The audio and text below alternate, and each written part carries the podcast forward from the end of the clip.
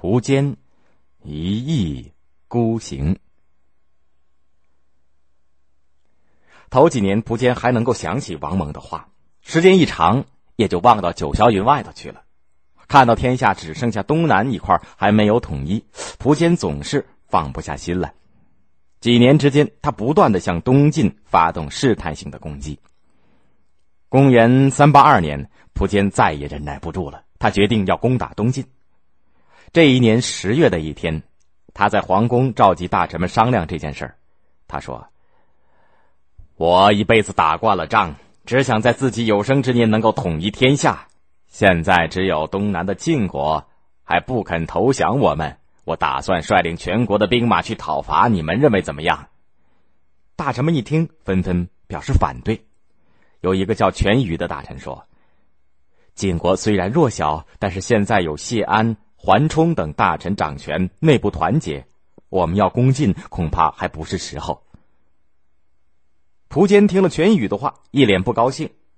武将石越又说：“晋国有长江天险做屏障，再加上老百姓都向着他，只怕我们打不赢。”蒲坚没有想到，身为武将的石越竟会说这样气馁的话，就非常生气。他大声说：“哼，长江天险有什么了不起？我有百万大军，把鞭子投到江里，就可以把长江水堵住。”看他们还拿什么来做屏障？众人你一言我一语讨论了半天也没有结果，蒲坚不耐烦了，他让大臣们都散去，只留下他的弟弟蒲荣。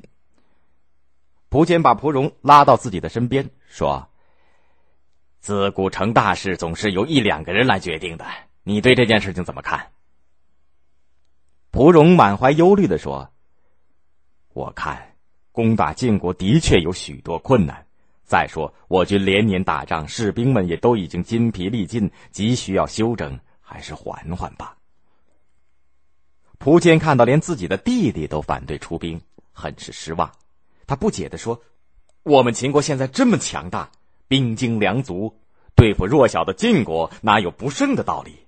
你们怎么都这样？真让我失望。”蒲荣看到蒲坚这样一意孤行，急得束手无策。